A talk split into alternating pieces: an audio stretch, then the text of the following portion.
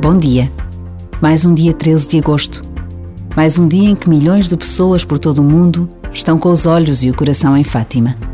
O tempo passa e, apesar de todas as limitações, Fátima coloca-nos sempre perante o mistério da fé. Esta inquietação da humanidade pela presença de Deus. Uma inquietação que atravessa a história e se revela de formas inesperadas. Três pobres crianças, numa terra desconhecida, mostram ao mundo o amor de Deus na pessoa de Maria, mãe de Jesus. Por vezes, basta a pausa de um minuto para sentirmos como o amor à mãe de Jesus permanece por todo o mundo.